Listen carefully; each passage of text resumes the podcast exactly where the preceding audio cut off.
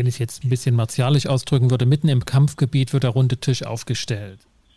Ja, das ging sogar vor, vor Corona so, dass ich also neben dem OP, es ging um OP-Team, dass ich neben dem OP im Umkleider, also im, im, im, ähm, im, im, in der Küche äh, mit denen gearbeitet habe, komplett in Grün, komplett umgezogen, durch die Schleuse durch und bin an den OP-Betten vorbei und habe dann im Besprechungsraum mit denen gearbeitet. Herzlich willkommen zum Podcast Gut durch die Zeit, der Podcast rund um Mediation, Konfliktcoaching und Organisationsberatung, ein Podcast von Inkofema. Ich bin Sascha Weigel und begrüße Sie zu einer neuen Folge. Heute geht es um Mediation im Gesundheitswesen. Ein Feld für Mediation, das nicht erst seit der Coronavirus-Pandemie aufgekommen ist, sondern bereits seit Jahren als viel umkämpftes, vor allem aber druckvolles Konfliktfeld bekannt ist um sich in diesem Feld einmal tiefergehend umzuschauen und zu sehen, was Mediation bzw. wie Konflikte dort bearbeitet werden und was Mediation ähm, für Möglichkeiten hat, habe ich mir heute die Mediatorin Sabine Krause ins Podcaststudio eingeladen. Sie ist Mitgründerin des Instituts für Mediation und Gesundheit und in Köln ansässig. Hallo und herzlich willkommen, Sabine. Hallo Sascha, ich freue mich dabei zu sein. Schönen Dank für die Einladung. Gerne. Sabine, ich habe gesagt, du bist in Köln ansässig und Mediatorin. Was gibt es denn noch zu dir zu sagen und wie ist gerade deine Situation, deine Arbeitssituation, wenn es um Konfliktbearbeitung geht?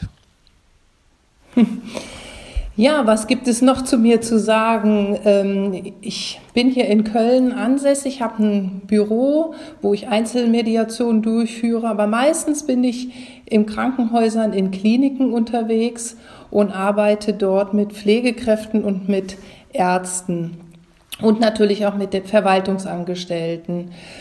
Ich äh, bin ausgebildete Teammediatorin und ähm, habe das auf Basis der gewaltfreien Kommunikation gemacht und bin in meinem früheren Leben Zahnarzthelferin gewesen. Also habe auch fünf Jahre im Bereich Gesundheitswesen gearbeitet. Und daher kein Zufall, dass du heute vor allen Dingen im, im Gesundheitswesen tätig bist. Ach, das aus heutiger Sicht ja. Ähm, damals war mir das noch nicht so klar und ähm, das ist äh, wirklich ganz, ähm, ja, ich muss auch immer wieder selber schmunzeln. In der Tat ist das ein Zugangsweg, den ich jetzt sehr schätze unter Pflegenden und auch in Arztpraxen, dass dann gesagt wird, das ist eine von uns, mit der können wir zusammenarbeiten. Habe ich schon öfter gehört, ja. Okay, ich, ich weiß gar nicht, wo ich heute anfangen soll, weil das Thema hat mich äh, von dem Moment an sofort angefixt, als mir klar war, Mensch, das Gesundheitsfeld, das muss doch hochproblematisch sein jetzt in dieser Situation. Und gleichwohl ist mir bekannt, auch ne, wir, wir ja schon auch zusammengearbeitet hatten im Rahmen eines Seminars, dass das Thema Gesundheitswesen für die Konfliktbearbeitung schon weit vor der Pandemie Bedeutung hatte.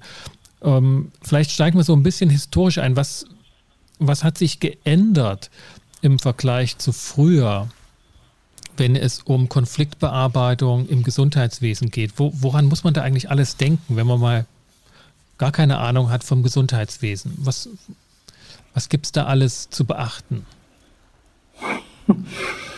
Ja, ich schätze deine Fragen, die ist allumfassend.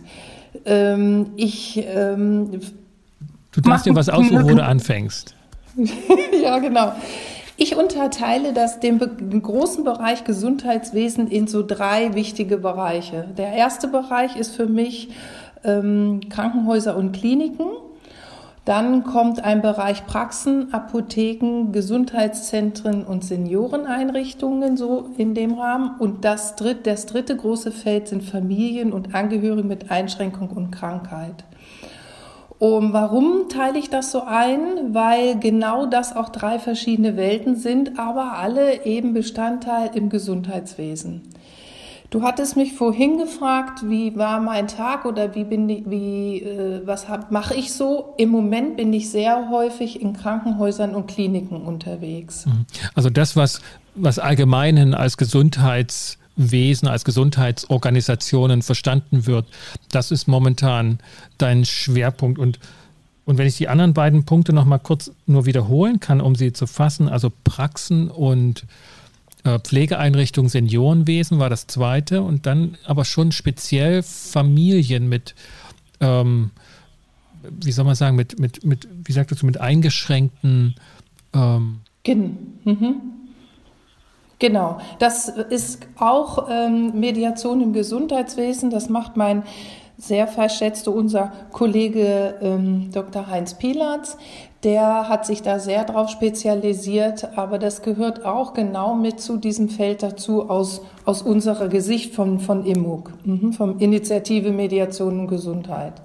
Und äh, das hilft, sich in diesem Dschungel ein bisschen zurechtzufinden, gerade wenn man als Mediatorin oder Mediator dort neu einsteigen möchte, weil es unterschiedliche Welten sind. Und ich habe da für mich ähm, Tools zu entwickeln zu den verschiedenen Feldern, also vor allen Dingen zu den Feldern Krankenhäusern und Kliniken und eben so in Teams, in Senioreneinrichtungen, Gesundheitszentren und so weiter. Das hat was mit der Hierarchie zu tun, Arzt, Pflege.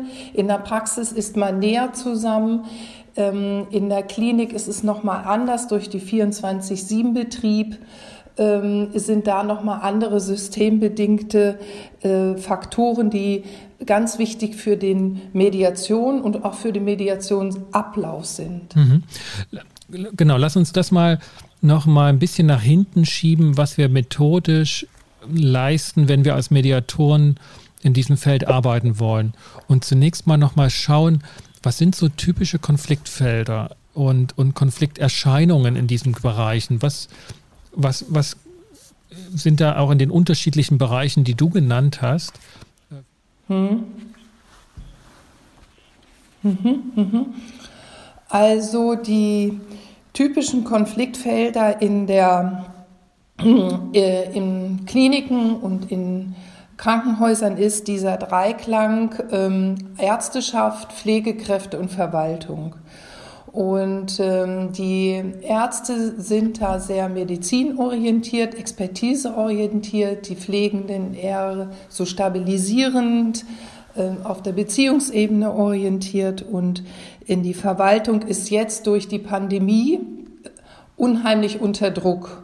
Sie ähm, braucht mehrere äh, Dokumentationen, es wird genauer hingeschaut, es wird gerechnet, es werden Investitionspläne umgestellt und das sind im Moment so aktuell ähm, diese drei Bereiche. Dabei gehören natürlich noch eine Unmenge an Zeitarbeiter und Zusatzkräfte, das ausgesourced ist. Das ähm, äh, ist auch nochmal ein extra Bereich, aber so typische, es ist in diesem Dreiklang, findet sich dort, ist dort verortet. Ja. Mhm, diese, diese Professionswelten, also dass die unterschiedlichen Professionen mit ihren unterschiedlichen Logiken dort ja, aufeinanderprallen. Ja, und es ist, hängt immer davon ab, ein Haus welcher Geschäftsführung, aus welchem Bereich die Geschäftsführung kommt. Das ähm, zieht sich dann, ähm, äh, spürt man dann, wenn man mit dem Haus zusammenarbeitet. Hm? Okay. Und in diesem Bereich, den du auch mit ähm, erwähnt hast, so als dein Spezialgebiet oder Fokusgebiet, Praxen, Gesundheitszentren, ähm, die dann doch ein bisschen weiter entfernt sind von dem medizinischen Betrieb. Kann man das so sagen? Ist das, ist das so? Dann, was kommen da für Konflikte auf oder welche Konfliktlinien? Mhm. Da erlebe ich häufig Konfliktlinien ähm, zwischen Teams, also zwischen, weil die Ärzte und, die, und dieses Pflegeteam auf einer anderen Struktur zusammenarbeiten. Das ist dann, also der, der Arzt oder die Ärzte ist dann der Chef, ja, und, das, und die Pflegekräfte oder die Helferin sind dann quasi die MitarbeiterInnen. Und äh, da sind häufig Generationsthemen, also ähm, Generationskonflikte, die alte oder der alte erfahrene Helfer und ähm, die jungen Examinierten. Ähm, da gibt es ähm, häufig Themen, die Teamkonflikte, die meistens wenden sich dann die Ärzte an mich. Und ähm, das ist der Zugangsweg ist schon spannend, weil in der Klinik meldet sich meistens bei mir die Pflege, die Pflegedirektion. Also von der genau, genau. Und ähm, in der Praxis ist es so, dass der Arzt oder das Ärzteteam sich an mich wendet. Irgendwie klappt das bei uns nicht im Team, können Sie nicht mal kommen. Weshalb dort der Arzt und weshalb im, äh, im Krankenhaus nicht? Hast du da eine ähm, ja, ich, ähm, die Erklärung ähm, ist insofern, habe ich, ist meine Vermutung, weil es quasi wie so ein kleines Unternehmen ist mit, mit, äh, mit einer klaren Hierarchiestruktur und die Mitarbeiter dort nicht, gar nicht befugt sind, ähm, dort eine Mediatorin zu beauftragen. Und ähm, das übernimmt dann der Arzt. Mhm. Okay, der ruft dort praktisch in der Rolle des Chefs an, des, des Unternehmers, genau. der äh, für sein kleines Unternehmen das nicht funktioniert und nicht aus der medizinischen mhm. Rolle heraus. Richtig, richtig. Und dann ähm, ist es so, dass ich dann äh, auch frage, ähm, inwiefern er denn er oder das Ärzteteam bereit ist, an dem Prozess mitzuarbeiten arbeiten. Und da erlebe ich immer sehr große Engagement und Bereitschaft. Und das ist mitunter für das gesamte Team, für das Praxisteam das erste Mal so nah ähm, auf einer Beziehungsebene zusammenzuarbeiten. Das ist äh, ganz neu für die, ja. Okay. Wende ich mich mal noch ein wenig dem Bereich zu, den du so ein, den du nicht so in deinem Fokus hast, die Familien und ähm, Familienmitglieder, die du explizit mit zum Gesundheitswesen hinzuzählst. Was ist dort der Punkt, dass es eben nicht als Familienstreitigkeit eingeordnet wird, sondern eher als Konfliktbearbeitung im oder mit dem Gesundheitswesen? Was sind das für typische Konflikte, dass das so deklariert ist?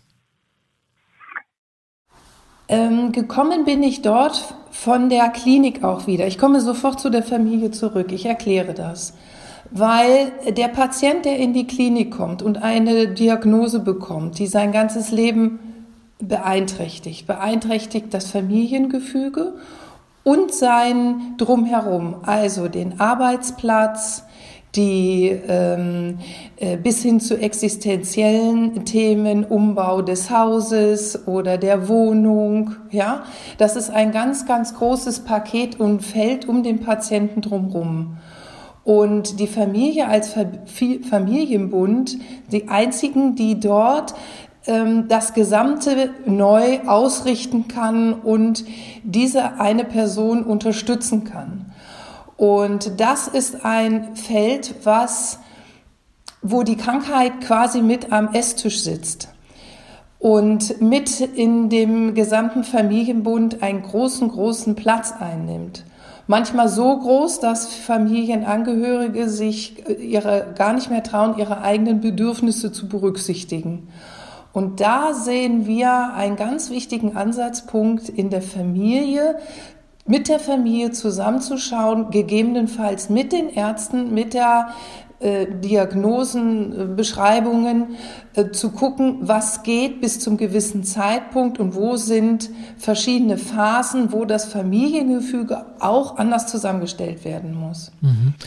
Das hört sich für mich mehr danach an, dass es eher eine prophylaktische Arbeit ist, also eine vorbeugende Arbeit um das Problem, was sich mit der Krankheit oder der Diagnose und den Konsequenzen dann einstellt, um das gut zu begleiten und zu bearbeiten. Und gar nicht so sehr, dass der Konflikt der Ausgangspunkt ähm, der Kontaktaufnahme zu, zu dir oder deinen Kollegen? Ähm, ja und nein. Also ich habe eine, ja, bin ich, bin ich dabei. Ich habe einen aktuellen Fall, das ist aus dem Coaching-Bereich, wo eine Mutter an mich, sich an mich gewandt hat, weil ihre Tochter ähm, Anorexie hat und sie noch in dem Vorstadium sind dort in Richtung Therapie und so weiter. Und dann habe ich, haben wir, habe ich eine Mediation gemacht, um zu gucken, um überhaupt erstmal aufzuklären und auch klar zu machen, dass auch die anderen Geschwister Bedürfnisse haben und ähm, auch ähm, ein, ein Gehör bekommen mit dieser Andersartigkeit der, der Schwester umzugehen. Und da sind wir in klassischen Mediationen.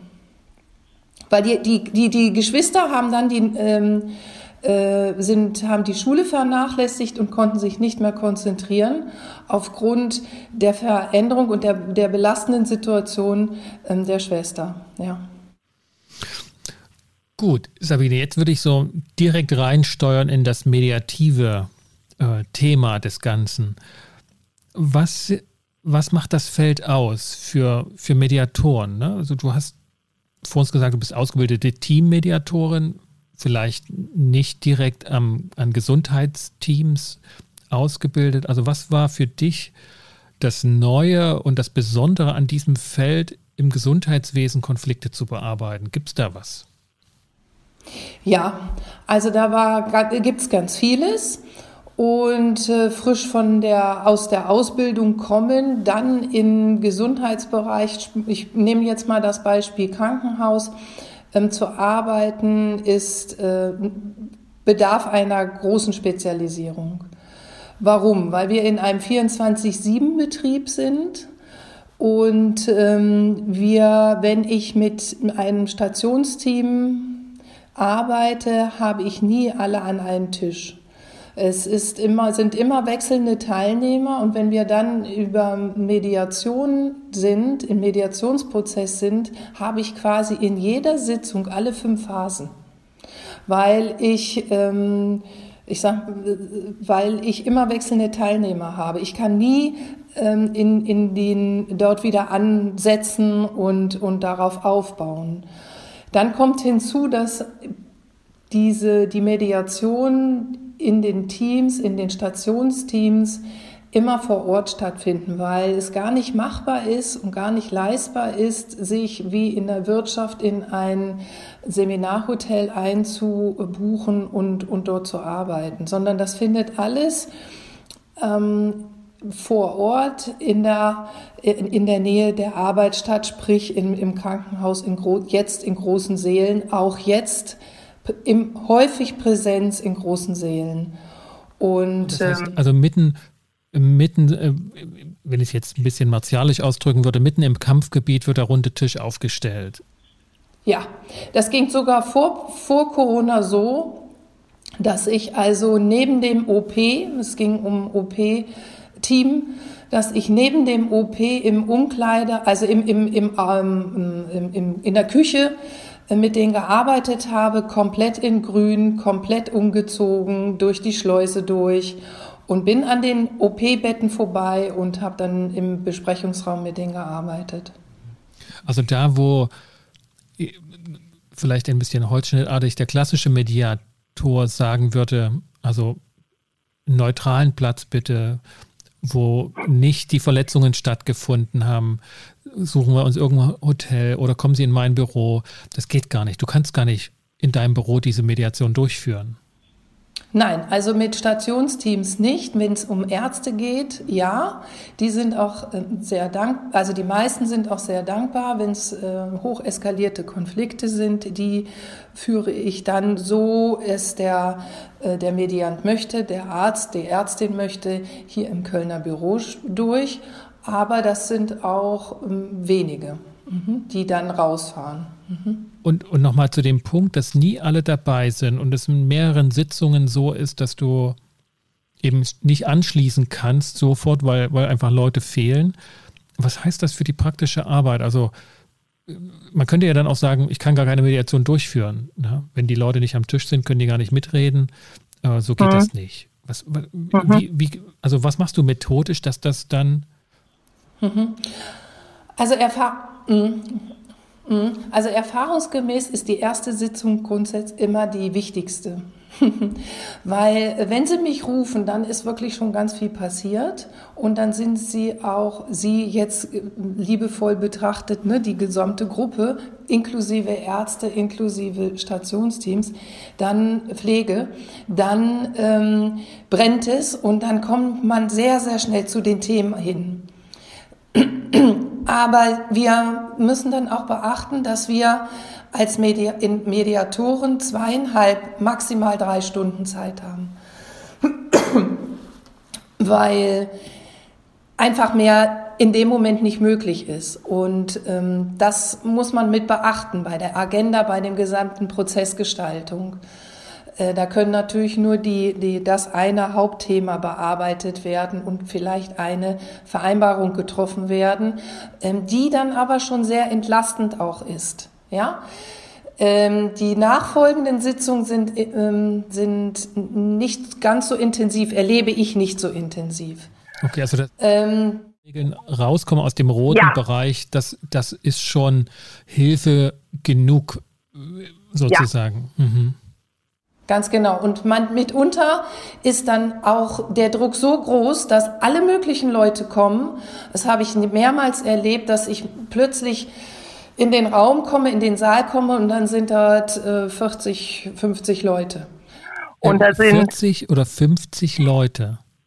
Ja, das passiert immer wieder dann, wenn es so hochgekocht ist. Das ist dann die Pflegegruppe, die, die, der Pflegekräfte und der Ärzte, die Ärzteschaft und dann arbeite ich mit Fischbowls. Ja, also dass ich das dann ähm, reduziere und dort oder mit Stellvertretern, ja. Ähm, Wohl in Innenkreis mit wenigen Vertretern, die laut reden, sodass der Außenkreis die anderen 80, 90 Prozent das dann verstehen. Das, das meinst du mit Fischbowl? Ja, das meine ich, um einen Ausgleich zu bekommen zwischen Pflegekräften und Ärzteschaft. Ja, ähm, damit das auch von der äh, Anzahl der Personen ausbalanciert ist. Mhm. Und ähm, auf solche, da braucht man ein bisschen Mut, weil das geht alles sehr schnell und äh, da braucht es auch eine klare Struktur. Und auch, es, es, es ist schon auch viel Regelwerk, was dann dort gefordert ist, um ins Arbeiten zu kommen, um in die äh, äh, ähm, Konfliktsammlung und Konfliktbearbeitung zu gehen, ohne äh, dass sich die eine oder andere Partei, äh, sprich ärztlicher Pflegekräfte, äh, vernachlässigt fühlen. Mhm. Was heißt das konkret, wenn du sagst, dass die ins Arbeiten kommen? Also woran merkst du dann, jetzt arbeiten sie alle dran? Was, was, was geschieht da? Da geschieht ein ähm, gegenseitiges Zuhören und ähm, vor allen Dingen geschieht ein gegenseitiges Ernstnehmen ähm, und offen aufeinander zugehen. Also erst einmal dieses, wir schreiben es, ich mache das gerne mit Methoden, die schriftlich, um das zu verschriftlichen. Ich habe die Erfahrung gemacht, ähm, Im Fischpool ist das was anderes. Da würde ich das dann äh, direkter ähm, äh, steuern mit Fragen. Häufig mache ich das auch mit äh, Abfrageplakate, dass die sämtliche Teilnehmenden ihre Wünsche, das, was sie besprechen wollen, auf Papier bringen. Und das ist, ähm, dann ist die Hemmschwelle, ich sage es jetzt, um was es mir geht, ist dann ähm, ein bisschen abgeschwächt. Also es, es, fällt ihnen leichter, was zu schreiben. Mhm.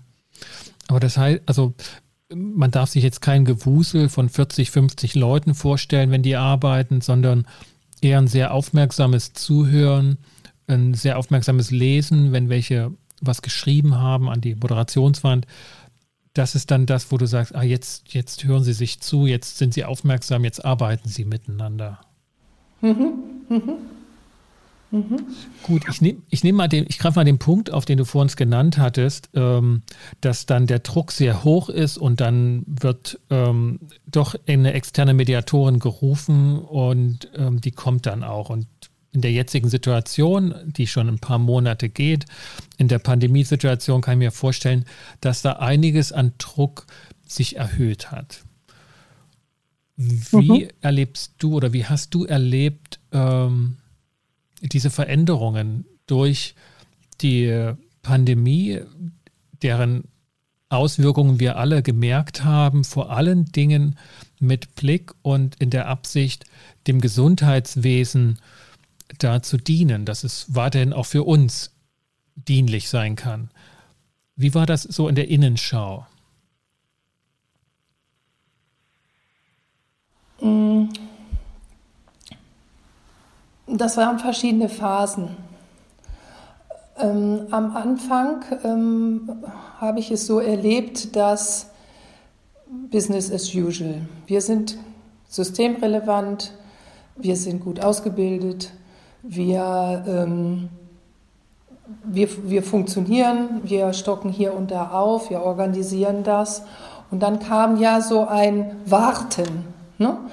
Ähm, dann war so diese Phase des, hm, es kommt ja gar nichts. Und jetzt stehen. So April, Mai, Juni 2020. Genau, jetzt stehen die Leute auf dem Balkon und klatschen und wir haben gar nichts zu tun. Was soll das denn? Ne?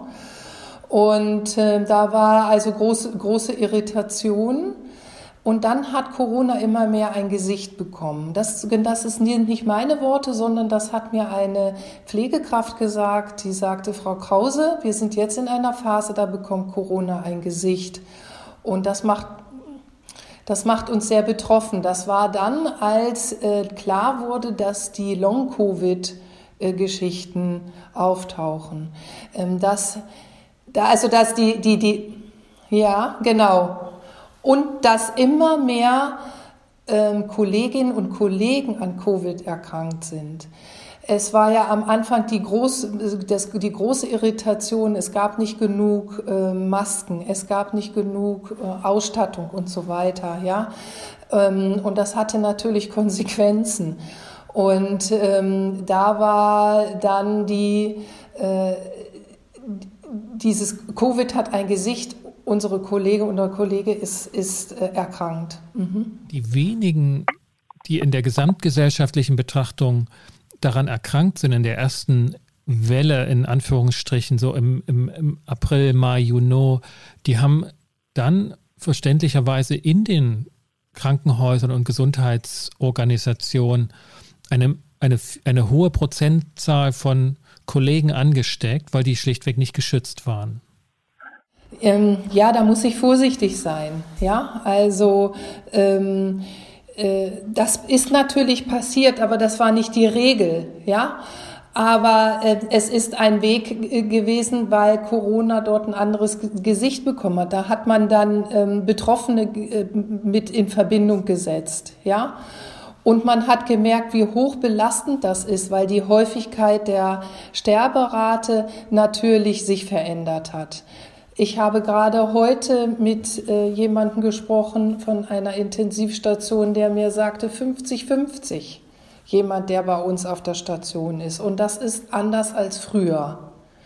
Und dann sind dieser, wenn jemand stirbt, merkt natürlich die, ähm, das medizinische Umfeld, wie die Angehörigen auch leiden. Und das, es geht auch nicht spurlos an denen vorüber. Sie sehen junge Mutter, ähm, wo die Kinder nicht zu den Müttern können, ja.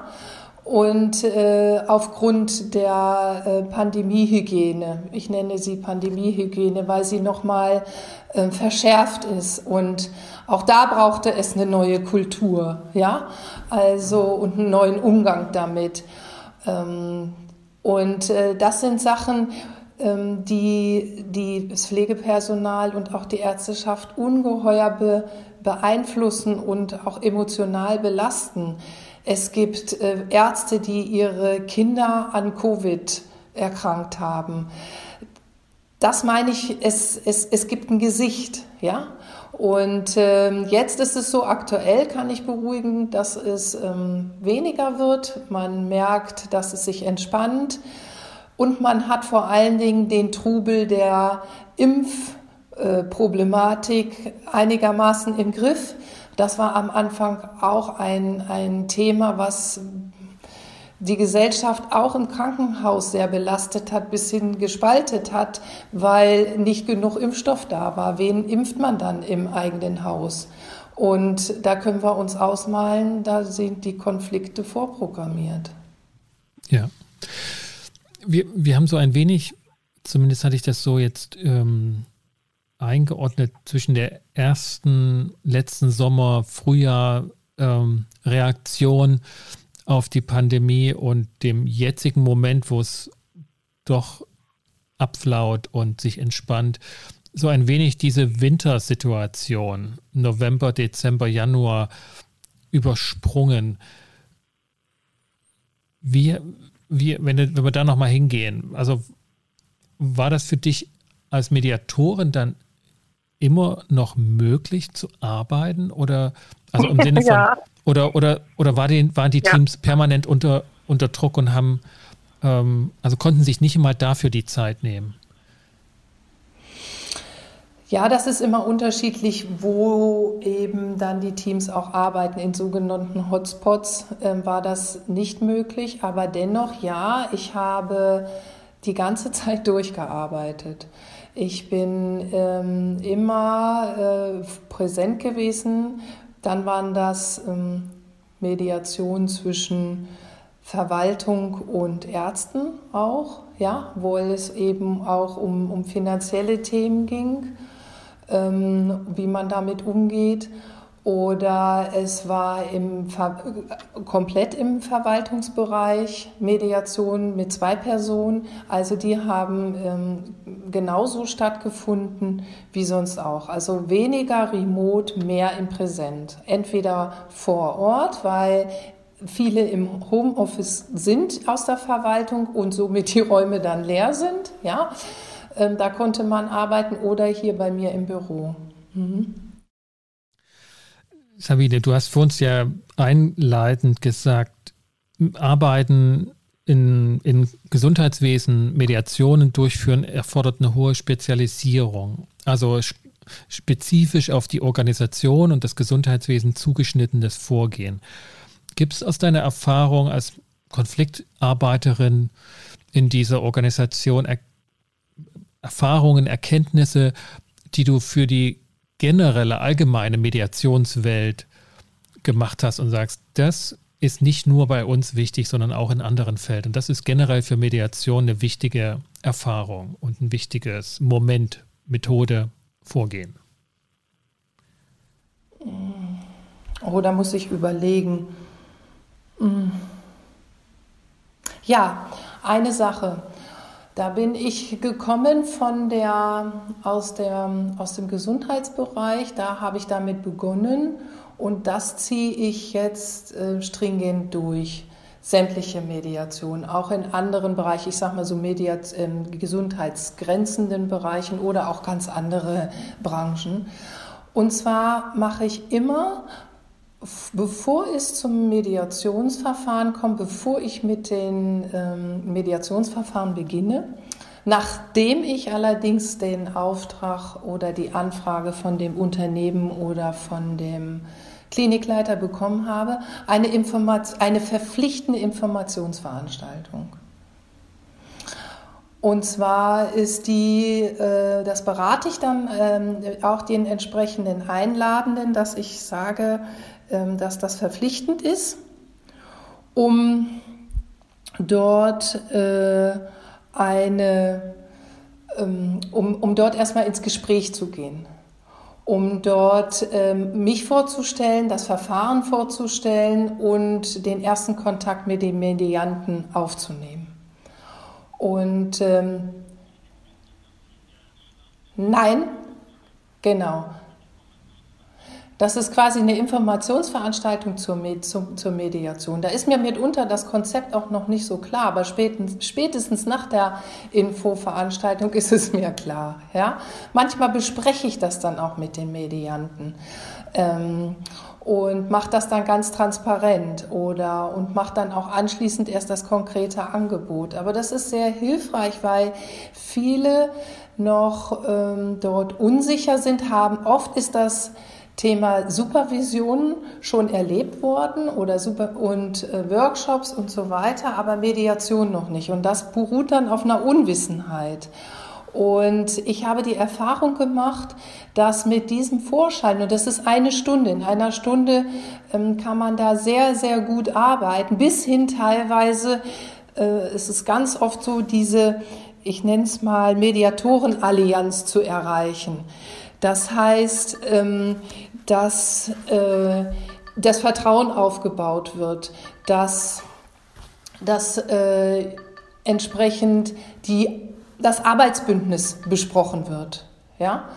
Und äh, das ist eine wichtige Vorarbeit, die ich aus dem Gesundheitswesen heraus äh, auch in alle anderen Mediationen mit reinnehme. Und es kommt, ähm, die, ich habe sehr gute Erfahrungen damit gemacht.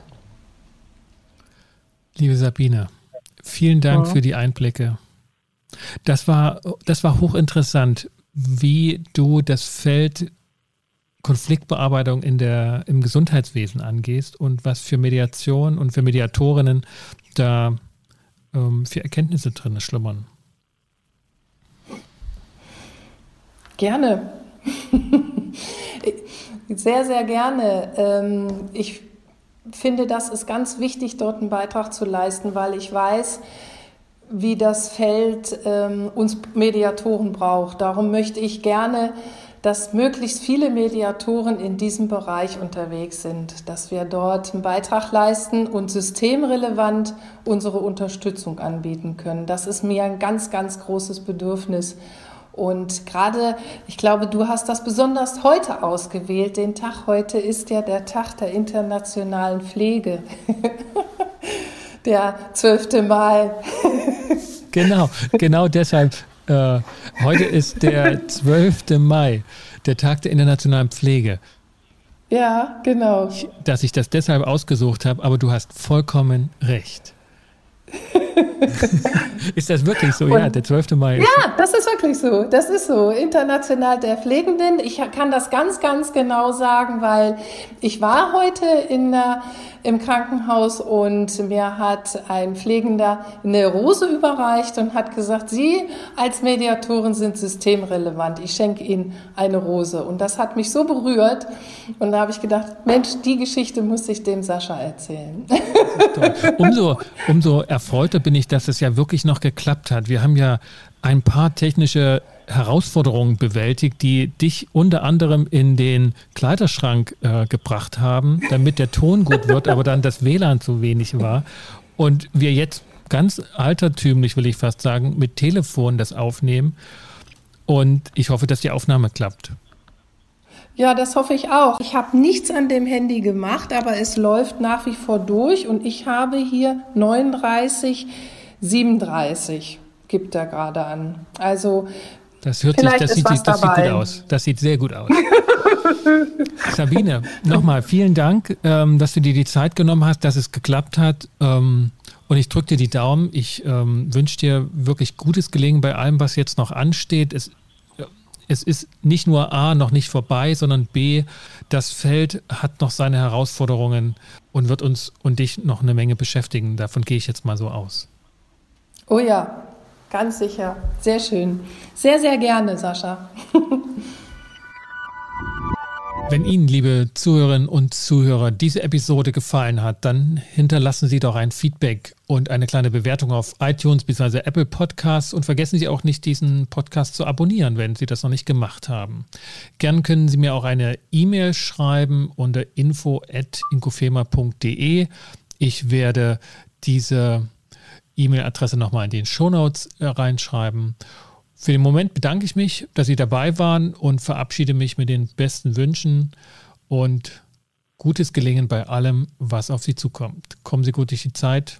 Ich bin Sascha Weige. Auf ein nächstes Mal.